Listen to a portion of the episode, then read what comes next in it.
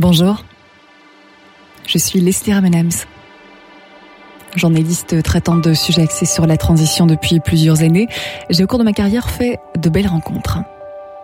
Parmi elles, Guibert Delmarmol.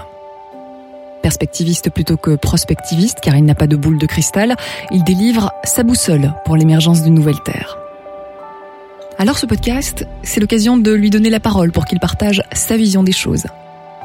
Peut-être la vôtre aussi, la nécessité de faire émerger un nouveau récit, condition sine qua non pour ouvrir le champ des possibles, plus qu'un simple manifeste. C'est un cap. Bienvenue.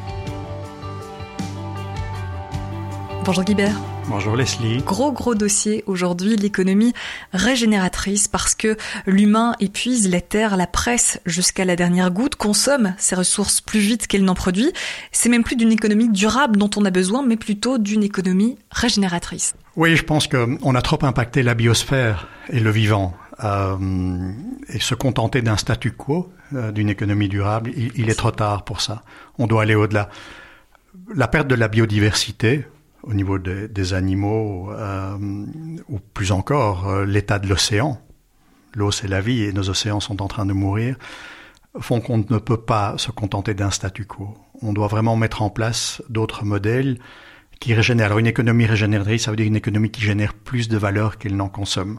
Alors justement, on va avec toi aborder aujourd'hui euh, les clés de cette économie régénératrice, comment concrètement on peut avancer, mais d'abord se rendre compte que ta conception de l'économie, c'est de se dire l'économie maintenant, c'est une force de réalisation. C'est plus une finalité. Oui, ça, c'est au niveau plus philosophique. Euh, on a évoqué euh, le bien commun et la force politique comme force de régulation. Je pense que l'économie, oui, c'est avant toute chose une force de réalisation. Nous, êtres humains, avons besoin d'un travail pour nous réaliser. Bien sûr, toi et moi, on a besoin d'un travail peut-être pour payer les traites ou, les emprunts, mais surtout pour nous réaliser, pour aligner qui nous sommes avec ce que nous sommes. Euh, ça, c'est extrêmement euh, important et pas euh, une économie simplement qui ne gère que des ressources matières premières ou les ressources humaines au service d'un Dieu qui est la finance aujourd'hui. Donc c'est vraiment d'inverser le système. Alors on parle de ressources, il en sera beaucoup question dans, dans ce podcast-ci.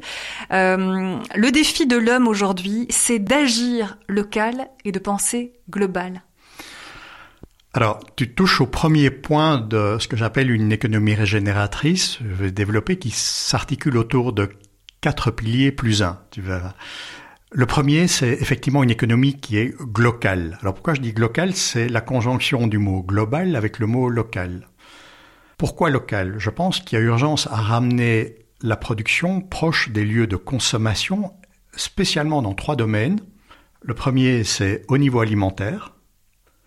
Le deuxième, c'est au niveau énergétique. Et le troisième, on en parlera peut-être plus tard, c'est l'usage éclairé des monnaies citoyennes. Ça, c'est extrêmement important. Et pourquoi je dis local Parce que même si tu cherches à avoir l'autonomie alimentaire et énergétique de ton territoire, c'est très important de rester connecté au reste de la planète, ne fût-ce que pour échanger le savoir, apprendre des autres ou pouvoir inspirer les autres. Parler d'autonomie, c'est aussi se dire ramener le, le, pouvoir finalement au niveau local, c'est ça? Oui, ça c'était au niveau euh, euh, politique, comme on a évoqué dans le dernier podcast. C'est comment ce qu'effectivement, on avait pris l'exemple de, de l'Europe, on définit beaucoup mieux une Europe des, régions, des villages, euh, des villes. Mais au niveau économique, quand je parle d'autonomie énergétique et alimentaire, qui sont pour moi des, des fondamentaux, il faut savoir que ce n'est pas un vœu pieux, c'est totalement possible. Partons de l'alimentation, ramener la production euh, de la nourriture proche des lieux de consommation, c'est toute la politique d'agriculture urbaine, entre autres choses, qui est en train de se développer. Tu prends une ville comme Paris, tu coupes les chaînes logistiques, en quatre jours, il n'y a plus de nourriture dans les magasins. Donc c'est un réel problème. Les maires des grandes villes, grandes villes où habitent plus de 50% de la population mondiale, hein, sont très conscients de ce genre de choses. Donc en matière d'alimentation, c'est comment est-ce qu'on repense l'autonomie alimentaire? Et tous les concepts d'agriculture urbaine, de repenser les ceintures vertes autour des villes plutôt que d'avoir des grandes fermes en monoculture, beaucoup plus de petites fermes en pluriculture. C'est la couverture des toits avec des potagers, c'est la mise à disposition d'espaces publics pour en faire du maraîchage collectif ou ce qu'on appelle des forêts nourricières. Donc tout ça est en mouvement, tout ça est en train d'émerger et certaines villes estiment déjà que d'ici 3-4 ans, elles sont à un niveau d'autonomie alimentaire acceptable. C'est le cas entre autres en France de la ville d'Albi. Ok, c'est 80 000 personnes qui estiment qui estime que d'ici deux ans, elle sera autonome d'un point de vue alimentaire. Repenser l'économie, repenser l'autonomie aussi, c'est aussi repenser la façon dont on, dont on menait les choses. On voit que des monnaies complémentaires sont en train d'émerger un petit peu partout dans le monde. Oui, tu sais, c'est quelque chose qui n'est pas nouveau. Moi, je dis, il ne faut pas se soustraire, euh, euh, bien que c'est un vaste débat, au, dollar ou, à l'euro, qui sont des monnaies qui permettent de euh, faire du commerce à l'international. Mais euh, l'influence d'une monnaie locale. Il faut définir ce qu'est une monnaie locale, une, monnaie libre.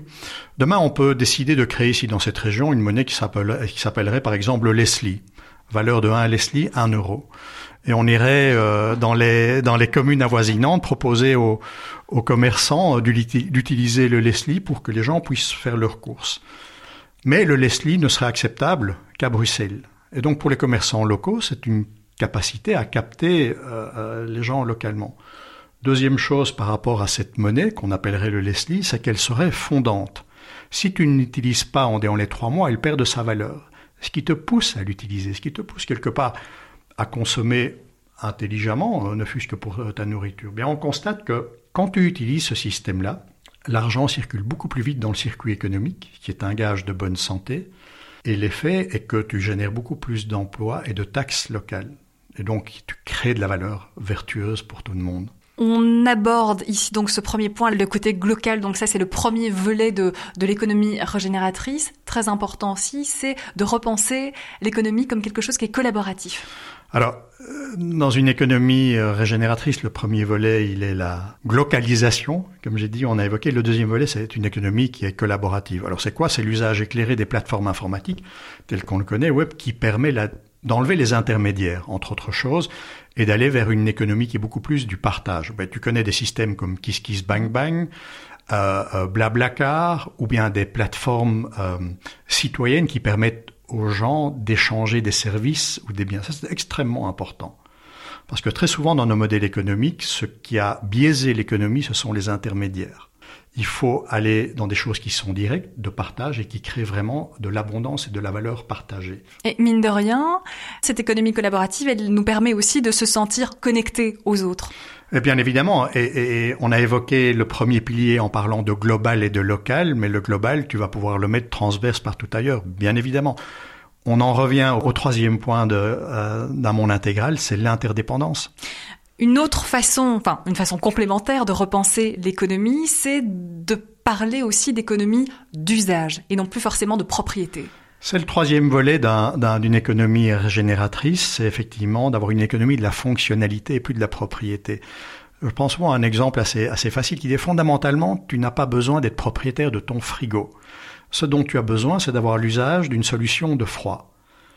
Alors qu'est-ce que ça change si demain euh, tu loues ton frigo ou bien tu payes une, rente?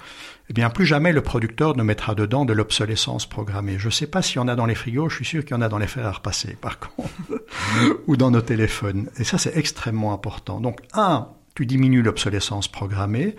Et deux, le producteur devra avoir une pensée, une compréhension holistique de son produit, puisqu'il sera responsable de sa conception, mais également de la récupération du produit en bout de ligne. Et donc ça, ce concept d'économie de la fonctionnalité va nous amener beaucoup plus facilement au quatrième pilier d'une économie régénératrice, qui est une économie circulaire, où tout est recyclable quasiment à l'infini et où les déchets de l'un peuvent constituer l'énergie ou la matière première de, de, l'autre. Est-ce qu'on peut, est-ce qu'une économie circulaire c'est valable avec tous les tous les biens et services actuellement? Non, mais on devrait tendre vers. Tu vois, je pense que, par exemple, une, Aujourd'hui, en période de crise écologique, on pointe du doigt l'industrie automobile. Bah, euh, il faut savoir que l'industrie automobile est une des industries qui est déjà le plus loin dans la circularité de ses, produits. Si tu achètes une, voiture neuve aujourd'hui, elle est recyclée recyclable probablement déjà à plus de 90%. Et ils cherchent, ils cherchent encore. Donc euh, ça, c'est extrêmement important. Et ceux qui cherchent le plus loin, c'est non seulement au niveau de leur propre processus de production, mais ils les imposent également à leurs fournisseurs. Donc, tu engendres un effet virtueux mhm. par-delà. Et puis, Si tu joins ça avec une, avec une économie de la fonctionnalité et plus de propriété, sachant que tu ne seras plus propriétaire de ta voiture, que tu auras probablement à disposition, comme on le voit déjà euh, dans les rues, toute une série de voitures qui sont partagées, eh bien tu en es vraiment dans une logique d'économie régénérative, fonctionnelle et circulaire. Et ça demande de repenser aussi tout le processus de, fabrication. Donc ça, demande aussi une réflexion de la part des patrons, de ceux qui gèrent nos, industries, nos entreprises. Oui, très clairement, hein, très clairement. Et ce sont des gros enjeux. D'ailleurs, les gros cabinets conseils sont, au courant des enjeux. Donc c'est à la fois euh, risque de ne pas le faire et l'opportunité d'aller sur ces, marchés-là. Tu sais, l'économie régénératrice, c'est pas simplement de recycler, mais c'est aussi la façon dont on, on pense nos parcs industriels, et c'est par exemple la façon dont tu positionnes tes usines, être sûr qu'il y ait une complémentarité entre les différentes activités pour que les déchets de l'un, qui peuvent être euh, du soufre, de l'eau chaude, que sais-je, deviennent possiblement soit la matière première, soit l'énergie pour les autres activités aux alentours. Alors avant d'en venir euh, au dernier pilier de, de l'économie régénératrice et de ce retour finalement à la nature, est-ce que tout ce que tu es en train de raconter là, faudrait pas enseigner ça dès la première année aux étudiants du supérieur? Même plus tôt bah, on, l'a évoqué dans les autres podcasts, il y a beaucoup de choses qu'il faudrait changer, puisque aujourd'hui finalement... Aujourd'hui les jeunes se reconnaissent plus. Euh, oui, le modèle, bah, le modèle il est au bout de sa logique. On en avait parlé des excès dans, dans, le podcast sur la démocratie, il est au bout de sa logique. Donc effectivement, euh, il faut pouvoir penser différemment, trouver d'autres sources d'inspiration, et c'est le modèle d'économie régénératrice et surtout pouvoir diffuser un autre savoir pour inspirer les acteurs de changement qui sont là ou qui sont en devenir, comme dans les écoles et les universités. Et les modèles d'inspiration, ben en fait, ils sont juste devant nous.